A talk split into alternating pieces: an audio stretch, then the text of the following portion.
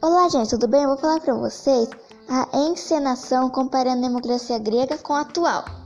Para os gregos, a noção da democracia era bastante diferente da de hoje. Experimentamos e acreditamos ser universal. A condição da cidadania era estabelecida por pressupostos que excluíam boa parte da população.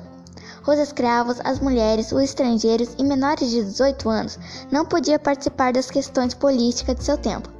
Tal opção não envolvia algum tipo de interesse político, mas assinalava um comportamento da própria cultura ateniense.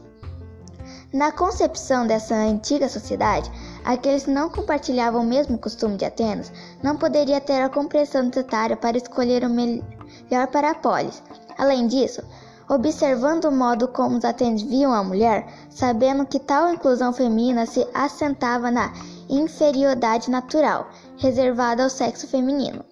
Por fim, os escravos também eram politicamente marginalizados, não terem o preparo intelectual necessário para o exercício da política.